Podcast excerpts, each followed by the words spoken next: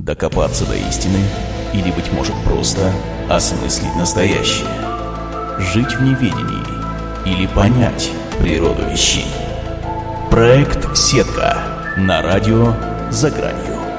То, о чем вы хотите знать всегда.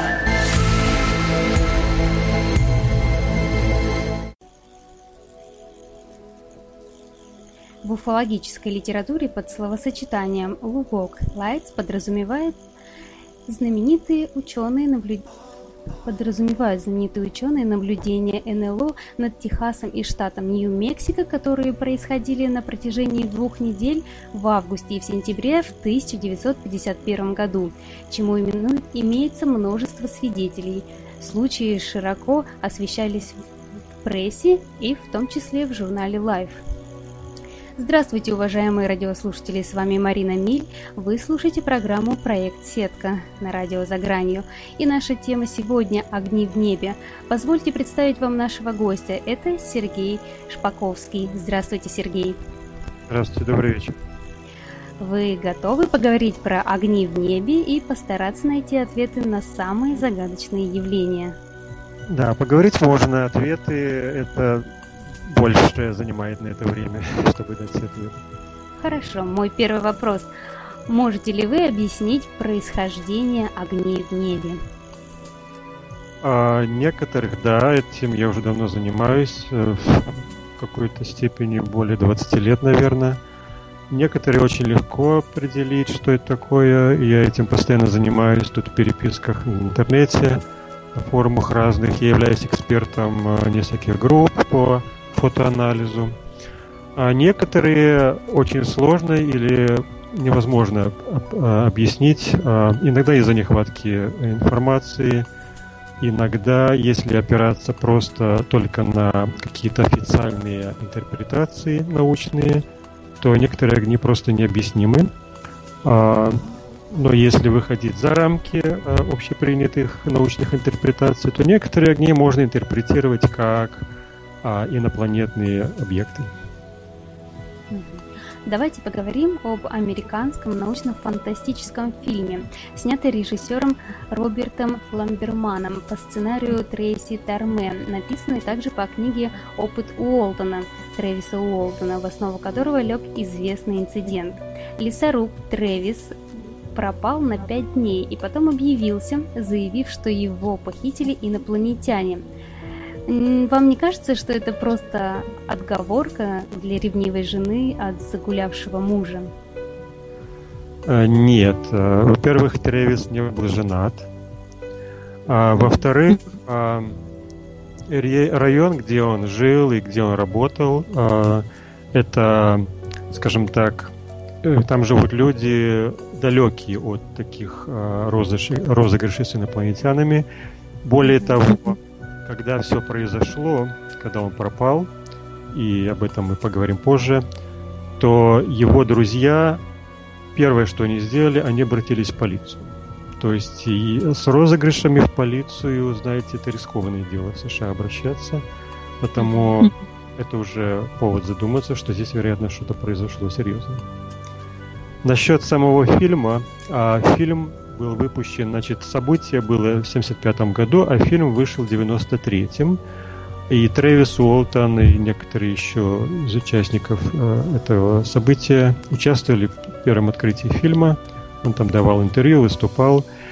Вот. И э, фильм, кстати говоря, был номинирован на лучший фантастический фильм в 94 году. Э, есть такое, значит, было, я не знаю, осталась ли эта комиссия, называлась Academy of Science Fiction, Fantasy and Horror Films. Академия научно-фантастических фильмов, фэнтези и фильмов ужасов США. И четыре номинации, там лучший фантастический фильм, лучший актер, лучший сценарий, лучшая музыка. Вот, я не знаю, были получены призы или нет, но фильм для своего времени очень эффектный. Там хорошие спецэффекты используются. Вот, и а, главную роль э, э, игравший, э, значит, актер, который играл Трэвиса Уолтона, Дэниел Бернард Суини. Или Дэниел Суини, он до сих пор снимается в фильмах. Если поищите по имени, наверняка найдете. Вот. В отличие от самого события, фильм, а, как это а, обычно говорят, основан на реальных событиях. Но всегда надо иметь в виду, что такие фильмы не являются документальным воспроизведением событий значит, один к одному. Всегда это интерпретации, добавляют сюжет, чтобы сделать более драматическим, более интересным и так далее. Так и же этот фильм. Частично он повторяет а, реальные события, что происходило – но там есть большая доля фантазии, вообще не имеющая ничего общего, что там произошло. Там, если кто-то наблю... смотрел фильм, ищите по названию «Огонь в небесах», по-моему, так на русском будет, то а, сюжет, момент, когда показывают, что происходило в корабле, куда попал Тревис, совершенно другая обстановка, совершенно другого вида э, существа, и так далее. В общем, хотя Тревис говорил, что тот ужас, который показан э, внутри корабля, который он там испытывал, актер, который играл этого Тревиса, он говорит, э, этот ужас, в принципе, очень похоже на то, что он испытывал, когда он, значит, пришел в сознание и как он себя чувствовал. Вот. Но, конечно, за исключением всех остальных. То есть психологические его переживания, он сказал, что, вероятно, близки к тому, что я переживал в реальности. Вот, что-то еще про фильм. А, ну, фильм еще расскажу, что а, вообще как фильмы снимаю, так как я имею опыт съемки фильмов, я снимаюсь как актер и массовка, статист здесь а, в Торонто, то, а, значит, фильм а, ты не можешь предъявить претензии, что если я, например, был участником каких-то событий, и кто-то захочет снять фильм на эти события, то а, значит, я не, не контролирую, как они снимут этот фильм. То есть это дело режиссера, писателя и, значит, так далее, как фильм будет показан. И даже если он не будет соответствовать действительности вообще, это вольная интерпретация, художественное произведение, понимаете? Потому смотреть фильмы, которые ставят по событиям, надо всегда это иметь в виду, что это всегда интерпретация добавляются новые сюжеты того, что не было вообще и так далее. Также и с, этой, с, этой, с этим случаем. А частично он повторяет реальные события, частично вообще уводит в сторону далеко. И с Тревиса спрашивали, почему же, значит, так? Он говорит, а я не имею никакого, значит, контроля над этим. То есть они сделали и все, и что есть, то есть. Он часто комментирует это, спрашивают. Вот. Так что, а, хотя, я, наверное, все-таки стоит посмотреть фильм. А, чтобы иметь какое-то представление о шумихе, которая происходила вокруг всего этого, там э, как началось все до момента, когда значит, Трэвис попал в корабль, есть довольно точное повторение, что происходило.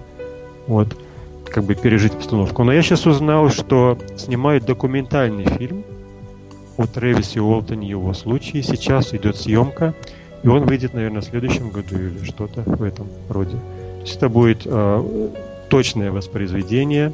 Трэвис Солтонс в этом участвует, он, значит, э, дает свои комментарии и так далее. И, э, по-моему, будут другие, те, кто всего семь человек э, было участниками этого события. Вот. Так что это будет, это будет интересно посмотреть. Не знаю, переведет ли его кто на русский. Может быть, я сам, если достану его, смогу перевести. Вот такие дела. Ну. Да, это было бы интересно посмотреть документальный фильм и сравнить, а, что, что известно нам про, про него было ранее. Да, а, значит, вы хотели бы, наверное, э, что вы еще хотели бы узнать? Какие давайте, вопросы? давайте угу. я продолжу. Э, как вы считаете, для чего представители неземных цивилизаций похищают землян? А, сложный вопрос. А, так же, как и любые вопросы, так же, как и вопрос, значит, существует ли НЛО, есть ли жизнь во Вселенной, там, или зачем инопланетяне сюда пролетают. А, как правило, нет одного ответа на, на, на вопрос, и смотря о ком мы говорим, потому что судя по тому, что разные люди сообщают о разных видах существ, и разные ситуации происходят, в том числе и при так называемых похищениях, вероятно, есть разные какие-то а, причины. А, Давайте разберем. это отдельная тема, но э, если следовать той, э, о чем мы сегодня говорим, той истории, то, э, на мой взгляд, и на, на, по мнению самого Уолтона, вероятно, произошла какая-то э, ошибка или не ошибка, может быть, скажем так, несчастный случай, так как он был сбит. э, потоком энергии или каким-то лучом, и после чего друзья его убежали в страхе на машине, они были, уехали. Вот, и э, он оказался внутри корабля. Он думает, что, вероятно, может быть, какая-то автоматическая защита сработала корабля, что его сбили. Вот, и эти пришельцы его пытались как-то подлечить, восстановить. В других случаях, и э, опять же, зависит от кого слушаешь. Э, одни люди рассказывают очень позитивные впечатления, с ними хорошо обходятся. А, значит, в другом случае совершенно ужасные впечатления, с ними обходятся как с какими-то подопытными кроликами. А, как вы хотя... думаете, а не зависит ли это от самого человека? Как, как к нему отнеслись инопланетяне? А, есть разные мнения. Даже среди исследователей этого феномена нету единого мнения почему это происходит и почему определенные люди попадают в эти ситуации или почему их выбирают. Потому что совершенно разные слои общества, разные образования, разные расы. Как бы нет какой-то закономерности. Вот. И опять же, почему с одними людьми так обходятся, с другими по-другому обходятся. То есть, опять же, в разных случаях бывают разные виды существ. Как правило, это невысокого роста а, гуманоидного типа существа с большой головой, эм, сероватый оттенок кожи, которых как бы называют серыми в связи с этим. Вот. Но есть и другие виды существ иногда. Иногда даже люди бывают, наблюдаются во время таких похищений, а это отдельные все разговоры, темы. Э, причины, я сейчас не хочу углубляться, это совершенно отдельная тема, я просто хочу обобщить, что в зависимости от ситуации в одном случае говорят, что а, человек, значит, с ним хотят, чтобы он был там, а, им показывают разные вещи, живут, водят по кораблю, что-то объясняют, говорят о том, что Земля находится в кризисе климатическом, что может быть катастрофа, значит, что вы делаете со своей Землей. В общем-то, ему дают своеобразное такое представление о кризисе. И человек потрясенный, конечно же, он потом рассказывает, он пытается сам что-то делать, может быть, как-то повлиять на... То есть инопланетяне пытаются помочь нам, землянам, как-то очнуться от сна и сделать что-то доброе и хорошее для нашей это, планеты. Это одна из интерпретаций. Некоторые люди считают наоборот, что они хотят захватить, они хотят поработить, они хотят тут сделать гибридов, заселить гибридами землю, то есть заменить людей а, смотря кого слушаешь. Потому говорю, это неоднозначная тема, и смотря кого слушаешь или какую историю читаешь, в одном случае так, в другом так, то есть здесь целый спектр объяснений. Потому я не могу дать один ответ, почему это происходит и кто это делает. Довольно сложная тема. А может быть, э, кто-то из тех, кого похищали, э, нам что-то рассказывал, э, Но что я... с ним происходило? Есть один, на мой взгляд, самый интересный случай. Наверное, об этом даже стоит сделать целую программу, а, потому что в этом случае обычно люди, которые испытывают такие а, похищения, так называемые, я ставлю в кавычках слово похищение, потому что при похищении обычно похищают человека ради какой-то цели, чтобы иметь какую-то наживу, да? скажем, забирают человека и требуют выкупа. Да? В этом же случае, кроме того, что человек переживает иногда ужасные вещи, его возвращают обратно, оттуда же, откуда взяли. Туда же, откуда взяли. И, как обычно, человек не помнит или какие-то очень далекие воспоминания, в которых он не уверен, это был сон или реальность. Вот. То есть это похищение в кавычках. То есть а, после этого можно жить прежней жизнью. Да, а, люди, а, они Некоторые знают, а, что они испытывают.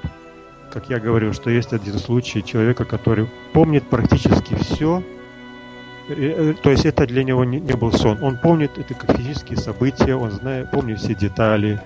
это один из, э, если не единственный, то один из самых редких случаев. Это американец, он живет, он много есть видео, где он рассказывает о своих событиях э, и так далее. Вот. А, но, как обычно, люди это то ли сон, то ли что-то такое непонятное, понимаете, у людей какие-то воспоминания, то ли это было, то ли, понимаете, вот такое вот состояние.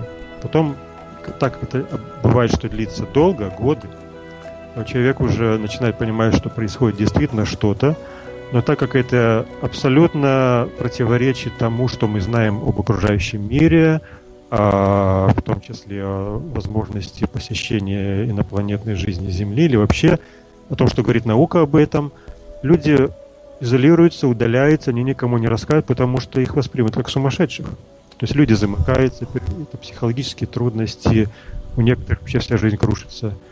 Вот, то есть по-разному. Есть наоборот, люди, э, я знаю, случай удивительный. Девочка с детства, я не знаю, там, с трех лет, наверное, испытывала эти вещи. К ней относились совершенно позитивно. Она их считала Дедами Морозами, ну, маленькие человечки, как значит, мистические какие-то существа, она их там Санта-Клаусес называла их. Потом она уже выросла, сейчас я уже не знаю, там лет 20 или сколько лет. Она рисует удивительные картины, напоминающие какие-то иероглифы, египетские символы. Вот, и я знаю это случай. Она совершенно ничего негативного не испытывала. Она была парализована, она с наблюдала, что происходит, куда ее везут. То есть никакого страха не испытывала. Говорю, совершенно разные случаи. Вот. А возвращаясь к тому вопросу, о чем вы спросили, а, что говорят сами люди, которые испытывали, mm-hmm. а, часть людей а, говорит о том, что они наблюдали, видели детей, которые были похожи на гибридов между человеком и этими пришельцами. То есть ребенок, большие глаза, больше голова, чем у обычных детей. Вот. И человек чувствовал, что это его ребенок. Так как, э, как правило, во время этих похищений у человека берут а, или яйцеклетки, или у мужчин сперму. Хочешь, не хочешь, это происходит. И потом, куда это идет, и потом человек чувствует, что это его ребенок. Иногда это было несколько детей. Вот. им давали их э, подержать на руках или как-то пообщаться с ними. В общем, Потому одна из версий, что создается какая-то гибридная раса, зачем? А, тоже есть, есть мнение, что люди доводят Землю до кризиса, возможно, что все погибнет, и тогда инопланетяне планируют заселить Землю этими гибридами, которые будут более разумные, будут более правильно обходиться с природой и так далее. Вот. Другие, есть другие объяснения, там, что инопланетяне не очень себе физиологически способны размножаться, они пытаются создать какую-то посредническую расу, которая позволила бы им дальше продолжать свой род. На мой взгляд, эта теория не очень испыт... э, проходит критическую оценку. Вот. Ну и что еще? А, возможно, что они создают какую-то расу, которая будет жить на другой какой-то планете.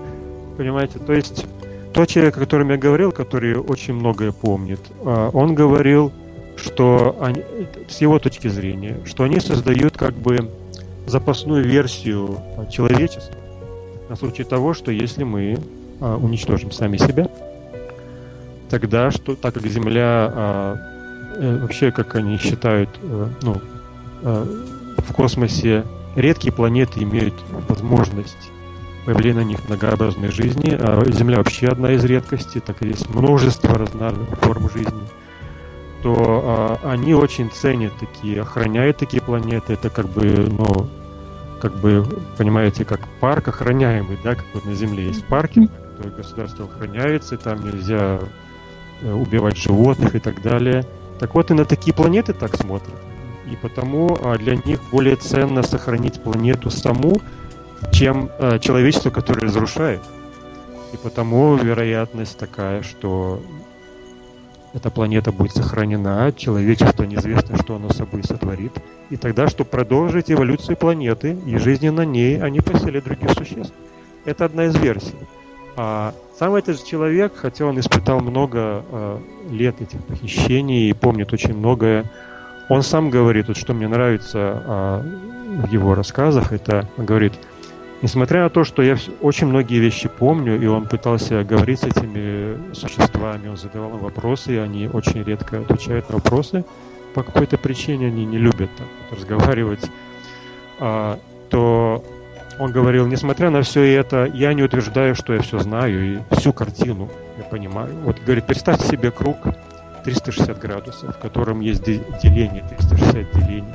Так вот, я вижу, что я все, что я вижу и понимаю из всего моего опыта, это всего лишь одно деление из 360.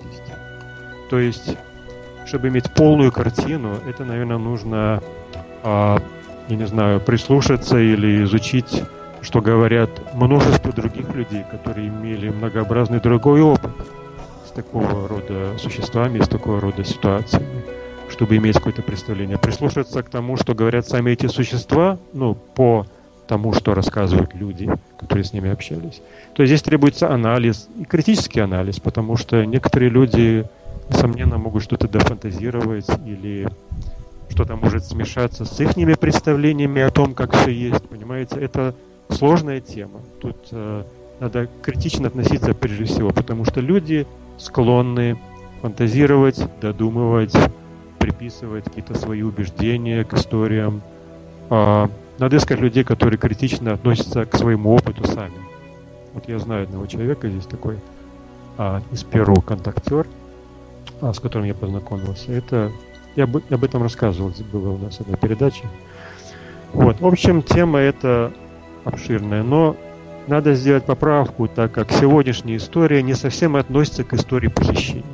То есть это не является стандартной историей похищения. Это вообще, на мой взгляд, это одна, один из редчайших случаев, случай с Трэвисом Уолтоном, так как в нем участвовали прежде всего множество людей, а, была группа свидетелей всего, а, то, что с ним произошло, когда его сбил объект этот лучом. По-моему, было шесть человек, вот всего их было, и а, они видели все это. А, в его поисках участвовали специалисты, поисковики, то есть Потом там и вертолет были, а, по-моему, с собаками были. А на следующий день после его пропажи там 50 человек прочесывали лес в поисках. Они думали, что убили его, понимаете? То есть это один из редких случаев, когда а, велись расследования, поиски, а, участники события прошли а, тест на, на детекторе лжи. Сам Трэвис потом прошел несколько раз этот тест, по-моему, пять раз его в целом течение следующих лет он еще прошел. Вот. И он до сих, и ни один из них а, за все эти годы, начиная с 70, а, какого, пятого года, кажется, это было, в 75 году, никто не изменил историю, никто не сказал, что мы пошутили там, или все было не так, или мы решили обмануть. Все придерживаются одной и той же истории. Он ни разу ничего не изменил в своем рассказе. Все то же самое. То есть это очень случай, которым очень интересен, ему можно доверять, на мой взгляд, сто процентов. Мне вот интересно еще, Сергей, а к, к чему вы сами склоняетесь больше? К какой версии? Вот э, что несут и инопланетяне? А, моя версия, а, обобщая разные источники информации, из которых я почерп, почерпываю знания, это что Земля одна из многих мы не цари Вселенной. А каждая планета уникальна по-своему, мы тоже уникальны по-своему. И а, мы, как цивилизация, находимся на определенном этапе развития, который пока не позволяет а, им с нами общаться напрямую открыто. Они дают нам, как бы, знаете, вот как мы нашли, находим редкие племена там в Амазонке, было несколько лет назад, да, нашли племя там, которые там не знали, что он существует. Его, туда не спешат бежать, понимаете, ученые. Они не трогают его. Посмотрим со стороны, там, через посредников из местных жителей пытаются что-то там узнать, как они живут. Понимаете, очень осторожно, чтобы уникальная там эволюция, пусть они, они сами по себе развиваются, как они там развиваются, интересно посмотреть, будем изучать со стороны. Понимаете? Вот похоже на, на нас смотрит. Понимаете, вот мы развиваемся, у нас свои ошибки, свои проблемы, а, значит, мы куда-то движемся. И вот так наблюдают со стороны.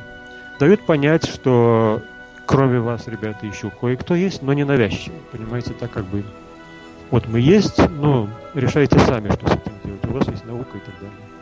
Вот. То есть за нами присматривают, наблюдают, а, нам не дадут перейти какую-то грань, например, уничтожить планету.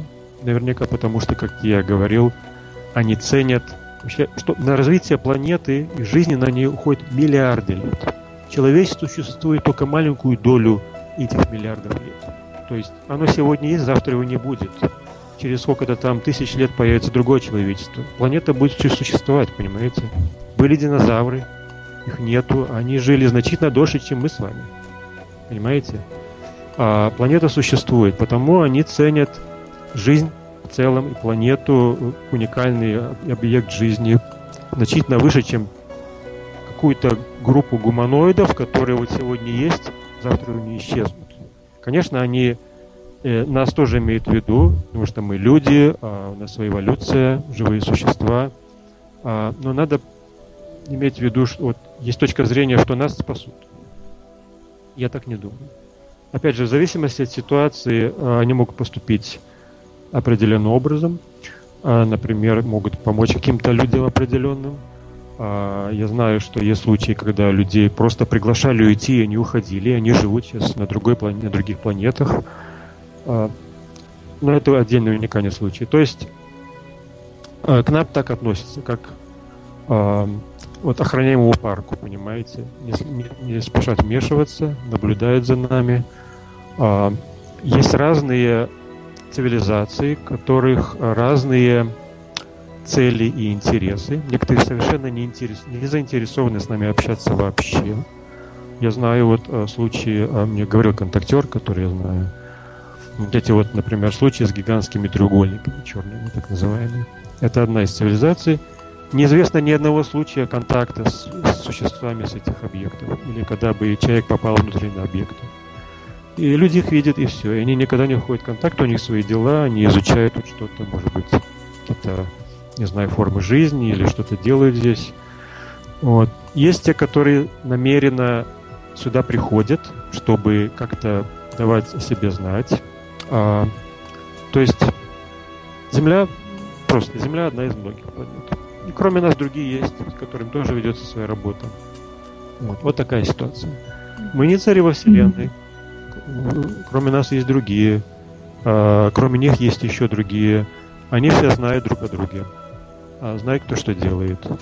У них сильно развита телепатия. То есть у них нет войн, в нашем смысле э, конфликтов, так как телепатия не, не блокируется. То есть а, до того, как я буду строить какие-то негативные планы про тебя, ты уже будешь знать.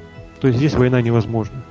У них нет конфликтов на таком уровне, как у нас. Есть какие-то, может быть, свои а, взгляды на некоторые вещи, с которыми одни могут быть согласны, другие не согласны, но они не воюют с этим. Ну и так далее. Вот э, моя общая картина такая. Когда-то дойдет момент э, в нашем развитии, когда а, открытый контакт будет возможен. Но не сейчас, потому что сейчас это будет разрушение фактически нашей цивилизации.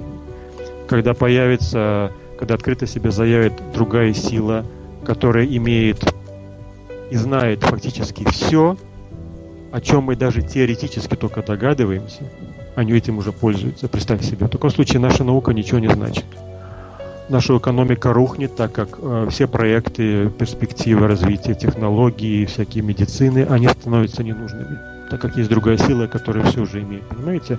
Мы становимся буквально детьми в детском саду, за которыми надо ухаживать и кормить. Они этого не хотят делать, потому что кому нужно 7 миллиарды населения, которые станут миллиарды безработных, понимаете, крах экономики – а еще ситуации, когда они еще воюют друг с другом, убивают, создают массу, оружие массового поражения. А что с этими ребятами делать? С нами не будут общаться. Будут отдельные уникальные а, случаи встреч каких-то, контактов, но не более. Когда-нибудь мы дорастем, возможно, если мы выживем, я считаю, в будущем, возможно, если мы выживем, с нами будет э, более открытое общение. Пока что это вот на, на уровне таких историй, случаев и так далее. А как вы думаете, тогда почему наши крупные СМИ, которые, ну, очевидно, под, подконтрольны там свои, своим правительством, стараются высмеивать все темы о НЛО? И это одна из тем, которой я интересуюсь. Э, после того, как я лично для себя нашел все аргументы за то, что эти события, эти явления реальны, что нас посещают, а когда я нашел для себя все доказательства этого, я стал задумываться, а почему же наука, и в том числе СМИ, вот так к этому относится. А обычно первый из аргументов э, с людьми, которые к этим вещам относятся скептически, является такой. Если бы это все было, наука бы сразу это нашла и нам бы все сказала. Я тоже так думаю. Но а, потом я изменил свое мнение, когда я стал интересоваться, как же наука относится к этому.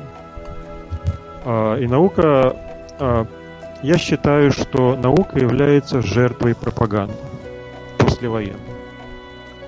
Значит, а, фактически пик, наверное, явлений НЛО, вообще интерес к этому начался незадолго после войны, там 10-20 лет после войны Второй мировой. Кстати, один из самых ярких случаев, когда было наблюдение НЛО, это было, по-моему, 75 год, если не ошибаюсь, известный как подождите, это был какой случай? Когда э, бизнесмен на самолете летел и увидел группу летящих э, огней, как бы светящихся объектов или отражающий свет. И сейчас вот забыл уже название его, неважно. Одним словом, одним словом незадолго после войны э, э, стали происходить наблюдения. И так как э, у людей еще были воспоминания о том, что произошло, о войне, а у, конечно же, у спецслужб, армии и так далее были еще боязнь того, что может произойти подобное, продолжится война или какие-то агрессивные действия со стороны других стран, там Японии и так далее. А, и наблюдая за ажиотажем, который стал подниматься вокруг этой темы, стали делать так, чтобы люди успокоились, смотрели на это как на что-то такое нереальное, э, галлюцинации, люди ошибаются там, думают там, это НЛО, корабли планета, это там Венера, там э, болотный газ собрался, светится, и люди подумали, что это тарелка, понимаете, вот так стали, там облака засветились, там самолет блеснул в небе, вот такие объяснения были. Группа птиц пролетела вечером, их прожекторы светило, люди думали, что это флотилия кораблей. Вот так вот. И, и стали э, менять общественное мнение в этом направлении. Ученые, которые, один из ученых астрономов американских, Ален Хайни, который участвовал в этом проекте, это был проект «Синяя книга», проект ВВС США. А, он работал, он это делал сам, он давал такие объяснения. Потом он, в течение, так как проект длился около 20 лет, он изменил свое мнение настолько круто, что он стал считать, что нас посещают неземные корабли. Вот. Это уже было потом, когда проект закрылся. Вот. Но в целом, а, после вот всей этой пропаганды, понимаете, а, которая была не с целью а, убедить людей, что нет жизни во Вселенной, были другие цели. Они боялись, что начнутся массовая истерия, что, в общем, боялись последствий, и что это будет опять какими-то агрессивными ну, действиями, скажем, психологические операции со стороны враждебных стран. Вот. И потому убедили население в целом, что это все ошибки, фикция, никаких кораблей нас не посещает, мы ничего не скрываем, вот вся правда – это обычное явление. Естественно, наука э, следовала этим же убеждениям, так как было официальное заключение правительства США о том, что да, ничего из такого нету, то и наука, естественно, подакивала этому убеждению, понимаете? И в целом постепенно, за годы, сложилось мнение о том, что ничего серьезного за этим нету.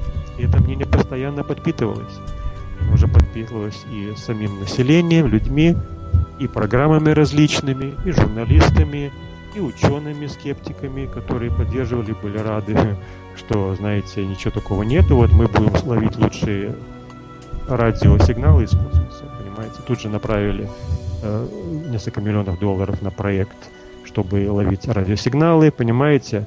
Теперь закрутилось вокруг этого проекта сети, деньги пошли, ученые работают – и вдруг ты скажешь, что нас посещают. Понимаете, это противоречит. В целом, получилось так, я считаю, что пропаганда создала атмосферу отрицания и неверия в эту тему. А к теме стали относиться как к ведьмам, там, понимаете, привидениям и сказкам всяким. И все, и так все сложилось. Сейчас наука имеет такую точку зрения. А, никто не хочет из серьезных ученых связываться, чтобы порочить свое значит, имя в связи с этой темой, политики в том числе. И все, и мы идем на поводу вот последствий пропаганды, которая была сделана в послевоенное время. Все. И это длится, пока кто-то, не, опять же, из научной среды, а, какие-то научные организации не начнут серьезно относиться к этой теме, так будет продолжаться. А что пресса? Она следует на поводу, это же науки, понимаете, это если серьезная какая-то пресса, СМИ. Что говорит наука? Нас не посещают, у нас нет доказательств, понимаете. Вот правда есть там миллиарды планет, на которых может быть жизнь. Но не так далеко, что к нам никогда не прилетят, понимаете. Вот такая точка зрения науки. Поэтому если к нам наука говорит, что к нам не могут прилететь, ну чего тут говорить? Ну, могут прилететь. Значит что? Эти люди, которые все видят, у них что-то в голове там, понимаете, мерещится, они, они ошибаются, они вообще придумывают, они хотят заработать деньги, ну и так далее. Тут уже, как говорится, что придумаешь объяснение. Вот моя, вот вывод, к которому я пришел. Но тем не менее, все-таки э, выпускают много фильмов, пишут книги, и получается даже сами люди, режиссеры, они противостоят правительству и этому высмеиванию. Все равно некоторые фильмы несут в себе э, что-то такое таинственное, во что хочется верить. И да. все равно и у людей закрадывается мысль, да, действительно, что что-то тут может быть не то. Да, ну правильно. А, но видите, эм, отдельные ученые, я знаю, что этим занимаются. Есть ученые серьезные, которые делают научные работы там в астро, астрономии, там астрофизике и так далее. Вот, и они абсолютно серьезно к этой теме относятся. Это отдельные ученые. И в том числе есть из прессы, есть отдельные журналисты, которые всерьез занимаются этим вопросом, они находят свидетелей, они создают очень правильные программы на эту тему. А, но это все отдельные люди, понимаете? В том числе, в том числе и с наукой. Есть фильмы, конечно же, а, разные телеканалы, зная, что эта тема невероятно популярна, они просто создают программы, чтобы привлечь внимание зрителей. Но конечной целью не является преподнесение какой-то истины на эту тему. Они просто наживаются на этой теме и все. Вот. А, но, может быть, а, я все еще надеюсь, что научная среда взгляд, будет, будет серьезно к этому относиться, и это же зависит, это отношение зависит от того, как тема будет подаваться, в том числе, как уфологи будут ее подавать. Есть научные э, уфологические организации, зависит от них, как к теме будет относиться наука. Если они будут подготавливать материал, э, какие-то доказательства и подавать их так, как их может принять наука, а, вероятно, наука начнет серьезнее на это смотреть. Но я пока не вижу таких попыток, к сожалению, нигде, даже в США, хотя тут серьезно очень относятся к этой теме, э, почему-то вот так получается. Отдельная тема. Ну и хотя бы перейти к нашей, э, к нашей истории. А, да, да, вот как раз а, мне пишут наши слушатели, они возвращают нас к теме «Огни в небе», инцидент с э, Трэвисом Уолтоном и просят рассказать подробнее э, и Хорошо. интересные факты. Хорошо, значит, а, сама история, случай произошел 5 ноября 1975 года. Это была среда. И он произошел, значит, а, штат Аризона, США, национальный лес Апачи Ситгрифс или национальный парк, что-то вроде этого. Не знаю, как перевести. Апачи Ситгрифс National Forest. И а, по истории участвовало раз, 7 человек, по-моему.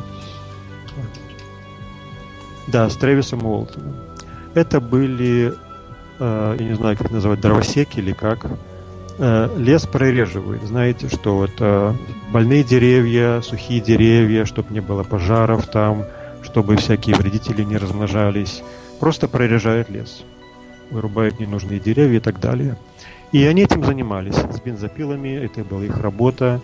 А работа тяжелая, знаете, э, читал вот его книгу Трэвиса Уолтона, что, значит, и травмы серьезные у начинающих, потому что с бензопилой. Они, это было фактически сколько сделаешь, столько заработаешь. Потому они старались сделать быстро. Вот. И чем больше сделаешь, тем больше получишь денег. И в то же время аккуратно, в общем, и целая история, как у них это происходило. А, ребята были разные, а, пару человек знали друг друга, разные характеры, значит, э, и так далее, с разным опытом. А, Тревис э, в, тот, в то время было 22 года. А руководителем или как бы ответственным в группе был Майк Роджерс. Вот. Он э, занимался этим раньше. Вот он был ответственным лицом. И это был солнечный день, а, хотя это был ноябрь, но днем было, я сейчас не помню, там градусов 15 или до 20, наверное, на солнце. Но ночью уже было холодно, там 5 градусов, может быть, что-то в таком духе. Вот. И они работали до 6, по-моему. Вот. А, и у них э, был такой, как не знаю, на русском пикап, то есть машина такая полугрузовая, легкового типа машина, но полугрузовая. Там багажник наложен оборудование, бензопилы. И после окончания работы, значит, солнце уже шло на закат, или, по-моему, нет, солнце уже село, по-моему. Но еще было светлое небо, светловатое. Вот, они должны были возвращаться по лесной дороге домой. Сейчас не помню, он говорил, там где-то полчаса или там что-то довольно долгое время, пока они выезжали на шоссе через лес. И они, э, значит, вот это один из таких рабочих дней. Они возвращались по такой дороге э, через лес домой. И на какой-то момент они заметили один э, из сидящих с, правой стороны, по-моему, заметил э, свечение в, э, там в стороне. И э, так они задумались, что там Луна нет, Луны, кажется, еще не было. Солнце уже село. Так, что может быть? Там я читал, кто-то подумал, может самолет упал, может пожар. То есть они двигались в том направлении, и когда подошли, подъехали ближе, что это стало видно лучше между деревьями, а, они, а, значит, заметили над а, кромками деревьев висящий дисковидный объект, который светился довольно сильно, но были какие-то видны а, на его поверхности такие как бы структуры, но как будто он состоит, как это объяснить, как будто отдельные блоки, вот что-то, которых он соединен. Ну, в общем, там есть рисунок. А, я потом после программы опубликую рисунки из книги Трэвиса Уолтона, которые были нарисованы Майком, Майком Роджерсом, то есть э, ответственным их группы, который до этого умел рисовать, но э, Тревис говорил, что удивительно, что после этого события он, э, значит, пытался воспроизвести э, то, что рассказывал Тревис, и он настолько это точно стал рисовать, то есть как будто какое-то вдохновение на него нашло. Вот он говорит, странно. Он... То есть эти рисунки, это были сделаны человеком, не имеющим художественного образования. Вот я их покажу. Очень точные рисунки. И более того, э, они э, значит, актуальны тем, что Тревис делал коррекции. То есть там, например, есть рисунок лица пришельца, части лица, глаза, которые поразили Тревиса. Он нарисовал несколько версий этих лиц, и Майк и Тревис выбрал именно то лицо, которое больше всего было похоже, те глаза. Ну то вот. Значит, и, и Тревис выскочил из автомобиля, когда они увидели этот диск. И э, его, он говорил, что у него импульс был какой-то. Вот он, когда он увидел, был импульс. Некоторые ребята говорили, что вот из, из участников этого события, что вероятно, может быть так, что его специально как бы на него повлияли, чтобы он выскочил. То есть нету как будто есть предположение, потому что, но они не знают, почему это произошло. Но Тревис говорит, у меня был, я увидел, у меня был импульс, значит, я выскочил из автомобиля и побежал, пошел навстречу этому объекту, они кричат, ты куда, ты что, сумасшедший, ты что идешь, там куда ты идешь? Ну, во-первых, представьте себе ситуацию, да, после рабочего дня, рабочие там с бензопилами работали, э, никаких там сказок про НЛО, там, это как бы люди близкие к ежедневной жизни, там, к земле, хлебу, там, зарабатывай, живи, там, понимаете, ну, ковбои, как вам сказать, да? не фантазеры. И значит, вдруг вот видишь такой, такую вещь. Они были шокированы, они были, конечно же, испуганы. Но вот он вы, вышел и пошел навстречу этому объекту и говорит, я боялся упустить такой шанс. Смотреть поближе. А, значит, и он подошел, э, он говорит, приблизительно вот, э, он стоял, ну, не под самим объектом, но где-то градусов 45, вот он на него смотрел вверх. Вот. И он висел абсолютно вот как, вот, как прибитый, понимаете? То есть никакого движения вообще, абсолютно статичный и, значит, и потом он на него там, говорит, смотрел, не знаю, там, пару минут. Они кричат, ты что, уходи там, значит. И вдруг э, он стал колебаться объект. И такой звук стал возникать. Он говорит, такой звук я никогда в жизни, я вот не знал, с чем его сравнивать. Он говорит, во-первых, очень низкий вибрирующий звук, говорит, такое, что ты физически чувствуешь звук.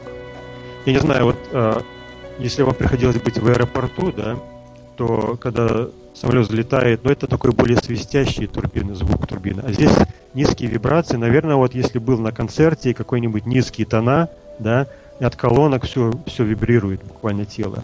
Вот он, наверное, такого типа звук, он стал вибрации слышать. Какие-то механические, какие-то вот какой-то какой-то механизм работает внутри. Вот он, говорит, трудно было передать. И объект стал как бы колыхаться, и что-то вот он и стал, у него появилась какая-то ну, осторожность, опасение, что-то произойдет, да.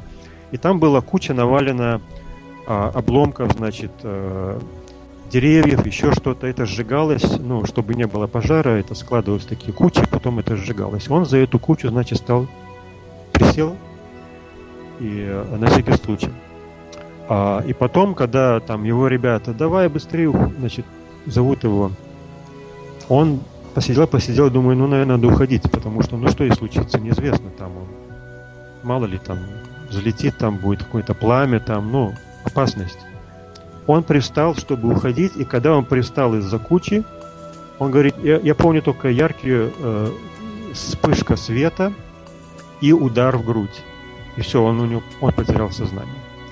А те ребята, которые э, сидели в машине, что они видели, что из объекта вышел то ли как разряд, то ли как поток какого-то света, то ли как э, луч какой-то, который ударил Тревису в грудь, и, и удар был настолько сильный, что он отлетел несколько метров назад и упал на спину, то есть руки во все стороны от удара, и он полетел назад и упал на спину где-то там в стороне. Когда это произошло, они конечно, сильно очень испугались. Они, э, давай отсюда, они убежали, уехали на машине в панике, э, боялись, что объект за ними будет лететь, что их тоже там ударит. И, значит, с криками там «давай быстрее», ну, представь себе, по каменистой дороге там коряги, корни, булыжники, то есть там вообще чуть машина не перевернулась. Вот, когда они отъехали в сторону и э, подальше некоторые стали кричать, подожди, может там Тревис, там надо его как-то вернуться, что-то, значит, ну, вытащить его. А, другие боялись, нет, нет, но когда они уехали довольно далеко, один из сидящих сбоку увидел, как объект улетел. То есть свет как бы увидел движение света в небо, куда-то ушел на, большой скорости. И а, Э, потом все-таки они, посовещавшись там с протестами, кто-то был против, кто-то за, но все-таки они решились вернуться и поискать. А Тревиса они не нашли, они кричали, они ходили, смотрели, его не нашли. Решили вернуться в город за помощью. Говорят, надо позвонить в полицию, потому что вот что случилось. Они вернулись в городок, э, это Snowflake. Точнее, не в сам город, там по пути была заправочная станция и была телефонная будка. Они позвонили в полицию, отозвался заместитель шерифа они э, кто-то звонил, он не рассказал, что там видели, видели объект, а сказал, что пропал человек. Пропал наш, значит, э, вот мы лесорубы, значит, один пропал. А, и он договор, договорились встретиться, он приехал. Они рассказали ему всю историю. И он потом, значит, э, из интервью с ним, он говорит, ну, если они были актерами, если, я, если это было розыгрыш, что они это делали ну, очень хорошо, потому что они там были, во-первых, реакция психологическая, они были очень сильно испуганы, они боялись, у них был шок. То есть это мужики, ну, рабочие, понимаете? То есть это не какие-то пацаны там, которые из клуба. Вот. И он тогда связался с шерифом. а при... они встретились с шерифом. И а, Майк Роджерс требовал отправить группу разыскников с собаками. То есть это один из признаков, что, что действительно было что-то серьезное. Кроме того, а, шериф к ним отнесся серьезно. Он тоже увидел их реакцию. Но интересно, что а, позже оказалось, что шериф сам видел НЛО. То есть был опыт, когда он видел а, неопознанный объект, там какой-то большой огонь в небе. То есть у него что-то, понимаете, он подумал, что, вероятно, что-то такое за этим есть. То есть их рассказ про НЛО не, не выдумка. Вот. И а, они, опять же, он э, позвонил, взяли несколько полицейских, и а, из тех, кто согласился из группы поехать с ним, по-моему, двое. Другие, один там вообще говорит, я не хочу ничего с этим иметь дело. То есть вообще они были в панике и в страхе. Они боялись, что это вернется, их там убьет, понимаете. Вот, потом они поехали, они походили с фонариками, посветили, поискали, покричали. Трэвиса нет. И все. И а, потом, значит, а, а, говорил, что у Трэвиса не было жены, но у него была мать, а, она была разведена с отцом, несколько, несколько лет прошло с этого, после этого. И уже где-то под утро, после всех значит, размышлений, там, поисков и так далее, связались с матерью, сказали, знаете, вот такая ситуация, пропал ваш сын. Они не хотели сразу говорить, что случилось. И потом, когда она приехала, они стали разговаривать и так корректно, значит, объяснили ему, что есть, что вот такое произошло. Э, значит, в общем, э, сокращая рассказ, я скажу. У нас, извините, осталось 10 минут. Да. У меня вот. к вам еще, еще есть маленький вопросик. Хорошо, значит, потом на следующий день, и через другой день, и еще через день были поиски. А, на следующее утро было поиск, там 50 человек обученных э, разников работало, искали, там прочесывали лес. Потом через день э, уже были поиски конные, значит, на лошадях, там несколько вертолетов, там небольшой самолет. В общем-то, объявили розыск. Но кто-то, пере... и, значит, это не сообщилось в прессу. Потом кто-то перехватил разговоры полицейских из любителей, и это просочилось в прессу пришла э, значит, журналистов масса, это стало известно. Разлетелась новость, я находил старую канадскую газету, где была новость об этом. Вот что, значит, группа лесорубов, значит, один пропал, они говорят про НЛО и так далее. Вот. И постепенно, значит, э, э, это стало известно в прессе, шум, их, их подозревали, что они убили его. Частности, брат Тревиса был абсолютно уверен, что они убили его, хотя они не находили никаких следов, посчитали, что он убит. И потому он очень агрессивно был настроен, он был готов их всех поубивать. Говорит, если я найду Тревиса, вам всем конец, я вас всех лично убью. То есть это было такие настроения. Они, были, они потом сказали, не верите нам, мы пройдем тест на полиграфию, значит, э, детектор лжи. Потом это было, и за исключением одного там было сомнительное, э, и все пошли детектор лжи, и в целом шериф сделал вывод, что история их правдивая. Но что было с Тревисом? Значит, он очухался, я рассказ, он очухался лежащим на, на чем-то, и у него на груди лежал предмет, и у него, говорит, ну страшно болела голова, сильно болела грудь, и а, первое, значит, что он видит, это очень расплывчато у него, плохой, плохо он видит, а, все расплывчатое, и какие-то две фигуры, значит, возле него, что-то большое, он говорит, ну, может, они в каких-то шлемах или в каких-то, э, не знаю, где как, может быть, хирург одевает какую-то шапочку. Он считал, что он в больнице. Через, э, там, может быть, несколько минут, когда у него зрение чуть-чуть изменилось, улучшилось, он увидел лица вообще не людей, понимаете? То есть существа э, двое, значит, стоят, а голова так, ну, голова больше, знаете, вот, чем человека, и большие глаза, пронизывающий взгляд. Он, когда увидел, он был в шоке. Он, у него импульс, значит, он вскочил. А, стоят, значит, трое, значит, три, трое существ по другую сторону стола. Он, он стал кричать, значит, он, его паника. Он говорит, ну, он еще не понимал, что происходит, знаете, он, он никаких мыслей там про инопланетян не было. Паника, значит, шок, э, значит, он там рукой, значит, какой-то предмет лежал длинный. Он с этим предметом, значит... А когда он вскакивал, он одного, одного уперся и толкнул его. Он говорит, он, чувство было, что он довольно легко, говорит, довольно легкий и, и такой не очень упругий даже было как-то ощущение, что они были, должны были более как бы тяжелые, да, он как бы оттолкнул его вот в стену. То есть было ощущение мягкое, такое неприятное как бы даже ощущение. Он, он схватился за какой-то длинный предмет, значит, стал кричать, значит. Они, э, выставив руки вперед, значит, спиной-спиной, значит, к стене и в проход ушли. А, говорит, дышать было тяжело, такое ощущение, говорит, влажность большая и как бы воздуха мало. Дышишь и не надышаться. Вот. В общем, все, он говорит, я не знаю, или это из-за моего удара, или потом еще из-за чего-то. Потом, значит, э, немножко, когда они скрылись, он чуть подождал. А, и вот говорит, я не знаю, вот, не думал ни тогда никаких доказательств. Положил этот предмет, то есть ничего не прихватывал. Говорит, надо было отсюда бежать, как-то уйти отсюда. Он, он все еще думал, что он в лесу, может быть, там какое-то стоит здание или что, и где-то его взяли. Он больше ничего, никаких мыслей не было. Он где-то еще здесь, на земле, где-то в лесу, там рядышком. Надо отсюда уходить. Он вышел, значит, он видел, куда они завернули. Он пошел в противоположную сторону, коридор. Какая-то дверь. Заходит темный зал, и посреди стоит кресло. И там в стене что-то вроде прохода, вроде бы есть что-то.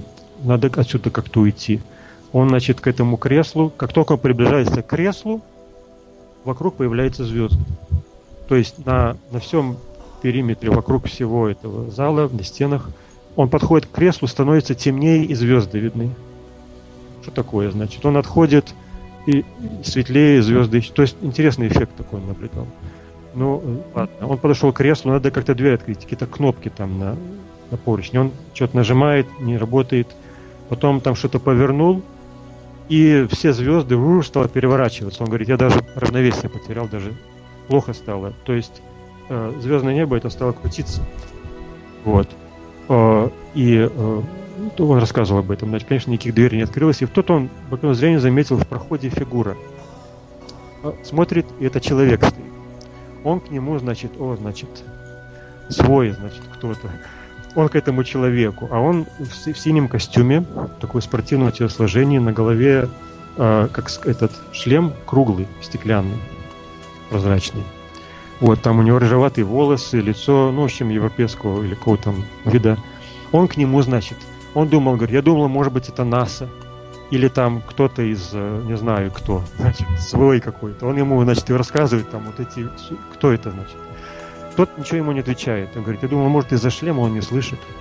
Он, значит, и тот ему развернулся, стал ходить и показал ему, значит, идем со мной. Ну, я, говорит, шел, думаю, может, он из-за шлема не слышит меня. И они по коридору выходят, вышли из, из этого объекта, там был такой спуск, а, не ступеньки, а просто спуск. И зал огромный. Значит, э, как будто, знаете, как ангар. То есть он не круглый, а вот как ангар такой полу, на каком, не знаю, как а, ангары бывают такие, знаете, металлические делают. А, э, значит, и он увидел еще два или три э, таких овальных объекта, стоящие на земле, какой-то зеркальный абсолютно отражающий. И он стал, говорит, оглядываться, огромные потолки, значит, и там непонятно, то ли это были огромные планшеты, которые излучали свет, то ли это были окна. Он говорит, я ничего не видел за ними. То есть это было очень светло, и они излучали свет. Может быть, там свет был и снаружи шел, или это освещение. Вот. И он, а тот его, значит, спешил его, с ним идти, значит, его давал ему знать, идем быстрее. Но то, что он успел увидеть, это освещение, несколько еще объектов стоит зеркальных. И они зашли в дверь, пошли по коридору, вернули в другое помещение, и там были другие люди, такие же, как тот, но без шлемов. Там была женщина и еще несколько мужчин. И он, значит, о, ну, они без шлема, значит, он стал им рассказывать, значит, возбужденно, значит, что здесь происходит, значит, э, и э, а, а что они сделали, это стали его укладывать. Они стали его укладывать, и э, он стал понимать, что что-то происходит, и ему надели маску, и бум, он потерял сознание. Все. И он очухивается на обочине дороги, и увидит летающий объект, и он еще более-менее в состоянии был, он был способен пойти. Э, до ближайшего городка он шел там сколько-то там, полчаса или сколько. Оттуда он позвонил, связался со своей сестрой, э, э, ну, брат поднял трубку, он рассказал, значит, что с ним произошло. И, в общем-то, этим история закончилась. Там было потом э, верили, не верили. Он проходил э, детектор лжи, в общем-то, и до сих пор, я уже сокращаю, конечно, до сих пор эта история остается такой, какая она есть. И, в общем-то, сомнений в ее реальности не, не существует, так как есть множество аргументов за ее реальность. И, в общем-то, необычная история. Ну вот, чекот. Спасибо. И у меня еще один небольшой вопрос. В древних книгах и в мифах очень много говорится о пришельцах. Вот как вы думаете, посещали ли они нашу планету в глубокой древности? Вот такой вот последний заключительный вопрос, и я хочу вам задать. А, мое мнение, а, они не посещали, они здесь жили. Первые жители Земли это были другие цивилизации. Спасибо, Сергей. Спасибо за столь интересную беседу. А я добавлю лишь, что в 1951 году, 25 августа в 21.10, группа профессоров Техасского технологического колледжа, а именно декан инженерно-нефтяного факультета профессор Дек, Дакен и профессор химии Берг и профессор геологии Робинсон ввели лупок а,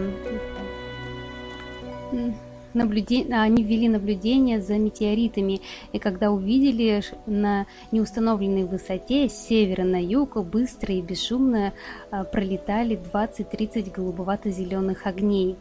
Огни летели строем в виде дуги. По светимости они были сравнимы с яркими звездами. Они были видны на протяжении нескольких секунд, а через час эти же люди наблюдали мягко светящиеся синие огни, летевшие уже беспорядочно, но образуя не образуя никакой конфигурации. На данный момент мы не можем сказать, были ли эти, как и многие другие наблюдения, природными явлениями или происками НЛО, но наша программа создана для того, чтобы поднимать вопрос и искать на них ответы с авторитетными экспертами. С вами была Марина Миль, вы слушали программу «Проект Сетка» на радио «За гранью». Сегодня мы говорили на тему «Огни в небе». Как всегда, встретимся воскресенье с 19 до 20 по московскому времени и обсуждать будем мы самые актуальные и волнующие вопросы. И помните, что все тайное становится явным. Докопаться до истины или, быть может, просто осмыслить настоящее. Жить в неведении или понять природу вещей. Проект «Сетка» на радио «За гранью». То, о чем вы хотите знать, всегда. Вы на первом эзотерическом. И все тайное станет явным.